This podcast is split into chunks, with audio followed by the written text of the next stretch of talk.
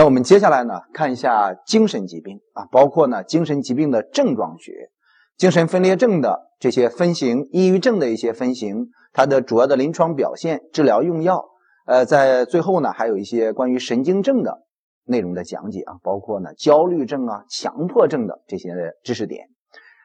呃，难点呢主要在前面的一些基础性的知识，你比如说呢一些定义的考核。它的文字看起来呢都比较相近啊，你比如说有一个幻听，有的叫做反射性的，有的叫做机能性的。那么这些幻听啊，还有一些呢妄想啊，常常见于哪些疾病？那么在考核的时候呢，这个是容易混淆的一些知识点。那咱们接下来呢一块把这些易混点、一些难点、重点内容呢做一下讲解。咱们先看一下这张幻灯片啊所提到的症状学。呃，这张幻灯片呢，不要求大家去掌握，只是呢用顺口溜的形式帮助大家概括了一下。因为在精神疾病当中，涉及到不同类型的这种异常的表现呢，非常的多。那么有的人呢，他是心理上有问题；有的人呢是外在表现，呃，一些冲动伤人呀、悔悟啊，呃，这些行为呢更加明显。不管是哪一个类型的，那么在精神症状这儿呢是多种多样的。你比如说，精神异常有症状，言谈举止可轻狂。呃，认知障碍、错幻觉，有的是错觉，有的是幻觉。那么在考核的时候，关于错觉、幻觉的一些定义、一些例子，生活当中可能会碰到的，临床当中可能会碰到的一些例子，让我们去分类，这属于是错觉呢，属于是幻觉呢？那么这些点，会考到一些情感障碍、一些意志行为的功能障碍。有的人呢，呃，做事情呢特别有目标，有目标的人那就是有意志，有有一些呢意志品质。哎，得了这个精神疾病之后，你像这个精神分裂症患者，如果是重的话，那你问他，你说这个将来打算做点什么呀？他说不知道，也没有什么精神追求了。那么往往呢会存在着一个意志的贫乏，就是他没有这些任何的这个追求。那么像躁狂患者呢，有时候有一个意志增强，他觉得自己啊什么事情都能够做成。躁狂的患者有时候呢轻躁狂的状态。呃，可以帮助患者去完成一些事情啊，成功率呢有时候会比较高，因为他有这个决心。但是重的时候，呃，容易出现的一些易激惹呀、冲动伤人的一些事情。那么在这些嗯呃异常的这个行为啊、异常的这个思维方面，呃，在这儿呢，大家有一个简单的认识啊，包括一些认知功能障碍。咱们要讲到呢一些大脑的功能的，你比如说呢，有的有一些痴呆了，有的时候呢精神发育迟滞了。就是在思考问题的时候呢，可能会比较慢，这些呢也属于是精神症状的一些内容。还有一个词呢，叫做认识判断自制力，精神病人有缺失。这里面有一个重要的概念叫做自制力。那么什么叫做自制力？咱们一会儿讲课的时候呢，会重点讲这个内容。好，咱们一块儿呢看一下这里面的这个主要的知识点。先来看一下认知障碍。认知障碍就是认识和知道的能力呢有所异常。你比如说，在判断一个事情的时候，到底是白天呢，还是黑夜呢？到底是红色还是绿色呢？到底是甜还是苦呢？那么在这些认识和知道的能力上出现了障碍。呃，大的方面呢，包括一些错觉呀、一些幻觉啊，都属于是这里面的内容啊。包括思维的问题、认识、理解一个事物的时候发生了问题，都属于是认知障碍。这是一个大的一个帽子。那咱们呢？呃，不会去考大家什么叫做认知功能，什么叫认知障碍，这个不会考，他会考里面的具体的小的点。那咱们说上几个定义，先说一下错觉，错觉就是看错了，比如说把这个奥迪看成奥拓了，把这个奔驰呢，呃，看成了这个 QQ 了，那就给看错了，看错了，它还是那个汽车，一个东西存在，然后给看错了，叫做错觉，这个好理解。呃，第二个呢叫做幻觉，看一下幻觉。幻觉呢是虚幻的知觉，本来没有这个东西，凭空给感觉到了这么一个物体的存在。你比如说，我们看到了一个汽车，啊，这儿马路上没有汽车，但看到汽车，那就是属于幻觉。可是有时候呢，这个错觉、幻觉还不好去区分。你比如说，大家先听一个例子：杯弓蛇影。杯弓蛇影，你觉得这个现象到底属于是错觉呢，还是幻觉呢？大家想一下，杯弓蛇影。啊，属于是错觉还是幻觉？那么其实呢，它的影子是存在的，呃，只不过把这个影子呢看成了蛇了。这其实呢是一个错觉。呃，再往下面看呢，有个妄想啊，妄想什么叫做妄想？妄想就是在思考问题的时候一种错误的病态的推理和判断。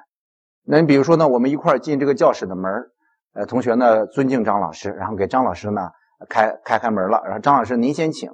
然后我呢，如果是有病的话，那我假设有一个错误的推理和判断的话，我可能会说了：你让我先进去，你怎么不进去？你让我先进去，你不定给我设了什么机关障碍。那如果我有被害妄想的话，我就会这样来想，这就属于一种病态的推理和判断，就是思维上有了问题了。哎，这也属于是认知障碍。呃，下面这有个名词呢，叫做感知综合障碍，这个出现的概率呢比较低，但是其实在生活当中呢，这个例子呢也经常存在。对于一个事物呢，它能够判断出来这个整体性，你比如说这个汽车还是那个汽车，人呢还是这个人，但是对于这个人的或者是汽车的个别属性的认识发生了错误。比如说自己在照镜子的时候，就是觉得呢自己的鼻子变大了，或者说自己的眼睛呢一个大一个小，呃大的出奇，小的呢也特别离谱。那么这种情况叫做感知综合障碍，它是对于事物的个别的部分、个别的属性的感觉出现了问题了，这个叫做感知综合障碍。它也不是纯粹的错觉，也不是纯粹的幻觉啊，它是对个别属性的认识发生了问题了。人是存在的，车是存在的，只不过对个别的部分有了这个认知的功能障碍。这个名词呢，呃，考的比较少。那么再举一个例子，也属于是感知综合障碍的一个例子。呃，有的时候呢，我们判断这个空间呢，判断的不太准。你在生活当中可能有碰到过这样的病人，他说呢，他说我我拿这个东西，我就往这个杯往这个桌子上放的时候，老是放不准，一放到桌子上它就掉到地上，一往桌子上放它就掉地上。因为他在判断这个距离的时候呢，他觉得是放在桌子上了，但其实呢没有放在这个桌子上，他感知这个距离出现了错误。但是呢，他知道那是桌子，这是杯子，呃，对于这个空间感知上出了问题。这种现象它不是真正的错觉，不是真正的幻觉，它叫做感知综合障碍。这个理解一下就可以了。那么接下来呢，咱们以题目的形式，领着大家呢一块儿把这个容易混淆的点、一些概念呢做一下讲解。呃，包括咱们题干信息的，还有这些选项当中的一些题眼，咱们一块儿呢，呃，进行这些这个相关的一些鉴别。好，那咱们呢看一下这道题目：当某一感官处于功能状态时，另一感官出现幻觉，此现象是什么？呃，这个题干呢看起来比较拗口啊，确实是它这里面有一些名词呢，咱们理解的时候，呃，可能还有一点这个不容易理解的部分。当某一感官处于功能状态，这个功能状态呢，就是它该干啥就干啥，它属于是一个正常的一个状态，呃，正好在执行它的功能的时候，耳朵呢是用是用来听声音的，眼睛呢是用来是用来看东西的，呃，比如说呢，大家在听张老师的这个讲课，呃，听的同时。这个声音呢是存在的，这个声音听听到张老师讲课的这个声音是正常的，前半句是正常的。听到声音的时候，看到了张老师呢就站在你面前，那其实张老师只是出现在这个屏幕上啊，没有在你的面前。那么你你假设你看到张老师了，就在这儿呢，走来走去，走来走去，你看到张老师的脚了，这时候是一种幻觉了。听到张老师讲课，前半句是正常的。另一个感官眼睛出现了幻觉，那么此现象叫什么？这个定义呢，经常考，把它标出来一下。答案选的是 D 选项，叫做反射性幻觉。反射性，这是有两个感官参与。好，咱们再看一下上面的 A 选项，功能性幻觉。这个功能性幻觉呢？呃，咱们举一个例子，你比如说，还是在听张老师讲课，听到张老师讲课的同时，你听到了小狗在叫的声音，就是一听到张老师讲课，你就听到汪汪汪汪汪汪，你就听到小狗在叫，但是小狗呢没有叫，是张老师在讲课，小狗没有叫。这时候是一个感官处于功能状态，同时该感官出现了幻觉，耳朵听到又听到。那么这时候呢，是一个感官参与进来了，叫做功能性幻觉，它是只有一个感官的参与。那么反射性呢，就是听到了又看到，它是两个感官，或者是看到又听到，反正就是它这里面如果有两个感官参与的时候，你选的是反射性。如果他说呢，听到又听到，呃，第二个听到的是假的，是是个幻觉的时候，那么这个现象呢叫做功能性幻觉。这两个。每年都会考，不考这个就考那个。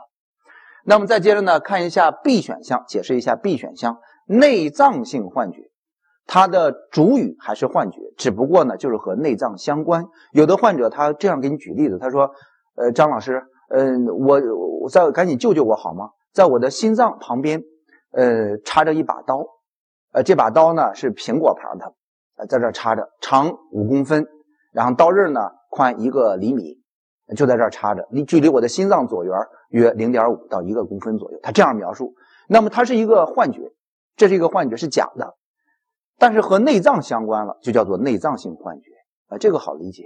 那么看下面 C 选项，假性幻觉有假就有真，假性幻觉呢是出现在大脑里边的幻觉，什么意思呢？呃，有的幻觉，患者呢把眼睛闭上了。把耳朵堵上了，仍然能够看到，仍然能够听到，那么这种情况叫做假性幻觉，它的产生器官在大脑，咱们正常人呢是理解不了，当然张老师呢也理解不了。哎，如果我们能够理解这个情况了，说我们出现这个这种情况了，堵上耳朵，然后捂上眼睛，还有这些幻觉的话，那我们就就是病了。假性幻觉，捂上耳朵，蒙上眼睛，仍然能听到，仍然能看到，叫假性。如果这种幻觉堵上耳朵了，哎，听不到了。你比如说精神分裂症患者，他跟你说了，他说，呃，现在特别吵，有人老骂我。那咱们跟他说，你堵上耳朵，哎，堵上耳朵，他说好多了，听不到了。这种情况就属于叫真性幻觉。如果他堵上耳朵还听到，那就属于是假性幻觉。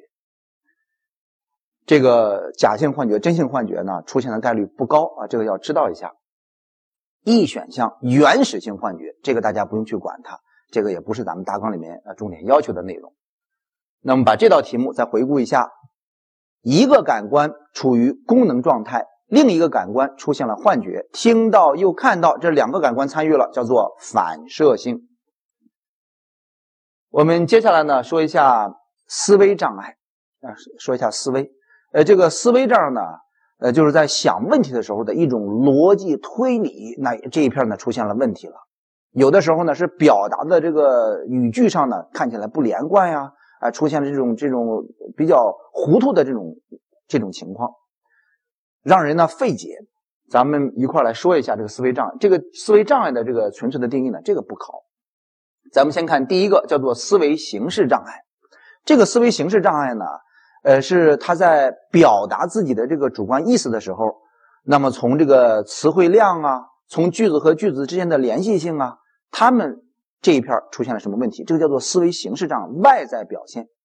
那么跟这个思维形式对应的还有个叫做思维内容。思维内容呢，就是咱们一会儿要说的一些妄想的东西，就是他的想法上出了问题。这个呢是抛开这个想法本身，从他外在的这个语句形式上，那么出了一些让人呢觉得不容易理解的东西啊。咱们一块来看一下。第一个呢叫做思维奔逸，患者在表达他的意思的时候呢。出现的这个词汇量呢比较多，语速比较快，滔滔不绝的情况，这个有点像咱们的一些主持人啊，不管是咱说郭德纲啊、华少啊，就这些啊，说话呢特别快，滔滔不绝。其他主持人也一样，也有快的啊，报菜名的这些，哒哒哒哒哒哒哒，就这种感觉呢，就是有点像这个躁狂、思维奔逸的患者，他的这个大脑里面飞速的运转，出来的这个词汇量呢，非常的多，非常的快。超过了正常人的这个水平，呃，感觉呢，这个情况有点过了，叫做思维奔逸。那就问你了，思维奔逸见于什么疾病？多数情况见于躁狂症。第二个，思维迟缓，思维迟缓呢就是慢，呃，慢呢就是不好使了，脑子不好使。那么在思考这个事情的时候呢，就就觉得呢，这个整个的这个脑袋它变得比较僵硬了。常常见于呢，抑郁症。抑郁症的时候，人的这个精神头也不足，呃，但是在表达的时候呢，还能够表达出来，就是慢了一些啊，叫做思维迟缓，见于抑郁症。不想说话，心情差，情感低落，哎，这时候呢，他表达就慢，脑袋呢就像生了锈一样啊，叫做思维迟缓。思维奔逸呢，这个脑袋就像上了润滑剂啊，刚这个车刚做完保养，哎，感觉很好使，那么叫做思维奔逸，见于躁狂症。第三个呢，叫做思维贫乏，脑袋里面呢这个内存少了啊，叫做思维贫乏，这个常常见于精神分裂症。那么大家呢再稍微注意一下，思维贫乏常常见于慢性精神分裂症。精神分裂症患者，如果他跟这个社会呢脱节了啊，不跟人交交往啊，然后脑袋这个储存呢，他就越来越少，越来越少，词汇量越来越少。到了后期的时候呢，经常独处，呃，自己跟自己待着，自言自语。那么这时候呢，你再让他去问他一个问题，让他去回答的时候，他这个词汇量很少，叫做思维贫乏。那么咱们呢，先把前三个呢，咱们一块来说一下啊，再回顾一下，思维奔逸就是脑袋呢。它转的比较快啊，往往见于躁狂的患者。这个我学呢也学不来，哎，太快了，就是咱们说顺口溜这些，哒哒哒哒哒，就像开机关枪一样。这个叫做滔滔不绝啊，叫做思维奔逸。思维迟缓，你比如说张老师，呃，今天怎么样啊？我说，哎，我就想想想了一个小时，我说挺好。那么这种情况就叫做思维迟缓，也回答了你的问题。但是呢，就是有点慢，叫做思维迟缓，思维贫乏。我在这想想想了两天，也没有想出来一个词儿，脑袋里边是空空如也啊，这叫做思维贫乏，见于慢性精神分裂症。那么第四个呢，思维散漫啊，这个就是在语句的表达上呢，它的逻辑层次非常的差，呃，这个词不达意，就是前一句后一句呢，呃，表达起来呢，这个联系性很差。你比如说，你问说张老师你好。然后我就看着你，一直看着你。我说衣服不是我的，真的不是我的。天空早就已经已经不是特别蓝了，呃，已经已经开始下雨了，真的。我后天呢，我打算去一趟，去一趟这个广东，呃，再去一趟美国。那么这种情况，这是有意思的表达，但是呢比较乱。这个大家记一下，常常见于急性精神分裂症。在精神分裂症的早期，急性急性精神分裂症的时候呢，他这个脑袋呢里边这个词汇量还是有，但是表达的时候它比较乱，这种现象叫做词不达意的思维散漫。如果是到了精神分裂症的晚期，慢性精神分裂症呢，往往是思维贫乏，脑袋里边没有内容了，那叫做思维贫乏。那么这两个经常呢进行考核。再看一下后面第五个叫做思维破裂，这个思维破裂呢。就是在表达的时候，这个字呢，呃，和另外的一些一些字呢，它联系一下联系不起来了，就是字不能成句，叫做思维破裂。这个考的比较少，支离破碎的。那么第六个呢，这儿有一个病理性赘述啊，这个病理性赘述往往见于一些精神分裂症，呃，它主要呢是啰嗦啊，细枝末节的描述。你比如说张老师你好，然后我说，哎，谢谢，我好。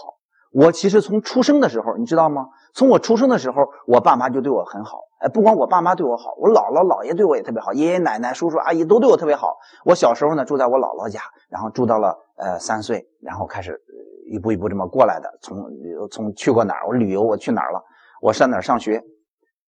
然后你要把我打断了，那我还得从头说。我出生的时候我就挺好，我家里家庭呢充满了这个呃对我的这个爱，从小然后到大。说了呢，说到一半又打又把我打断，还得从头来。这个小品呀、相声当中经常有这个词儿啊，经常是表现为这个，你不能打断他，你打断了从头再来，叫做病理性赘述。鉴于哪些疾病？这个考的比较少，可能呢鉴于精神分裂症，也可能呢鉴于一些脑器质性病变，痴呆的患者也可能会出现。第七个呢叫做思维中断，呃，思维中断呢就是在表达他的语句的时候，突然间停住了。不动了，脑袋呢断了，哎，过了一会儿呢又连起来了。那么中间有这个断片的情况，叫做思维中断。这个往往提示是精神分裂症。说着说着话，讲着讲着课，张老师呢不动了，哎，过了一会儿又开始连起来了，那叫做思维中断。第八个呢叫做思维插入和强制性思维。那这个咱们稍微要知道一下，这两个呢，呃，有时候它在这个 B 型题呢会出出来，思维插入。就是咱们在听课的过程当中，你比如说听着张老师讲课呢，突然间大脑里边呢有了一个异常的想法，呃，这个想法你不想去想，但是又控制不住，突然间有了这么一个想法，说地球为什么是圆的？树叶为什么它呈有的呈现椭圆形？为什么这个树叶的这个纹路啊，每一个和每一个不一样？为什么人的这个手掌掌纹、指纹，每一个人和每个人都不一样？为什么？但是和我们本次讲课和我们本次要考试准备这个课程丝毫没有关系。突然间来了一个想法，那么如果他只来一次，只来这个偶尔的这么一两次，那属于是思维插入。如果是来了一大堆非常密集性的这种异常的想法和本次考试毫无关系的这些想法，大量的涌入大脑，自己就完全的抵挡抵挡不了，控制不住它，这种情况叫做强制性思维。如果我们一旦出现了这种怪异的思维的话，那么请看，这是对于诊断精神分裂症有重要意义啊。我们应该没有这个现象，有的话，那是精神分裂症患者啊才有的这个异常的一个想法，叫做思维插入或者是强制性思维。后面有一个思维化声，这个从字面上呢就好理解，一想什么东西呢，就能听到这个声音。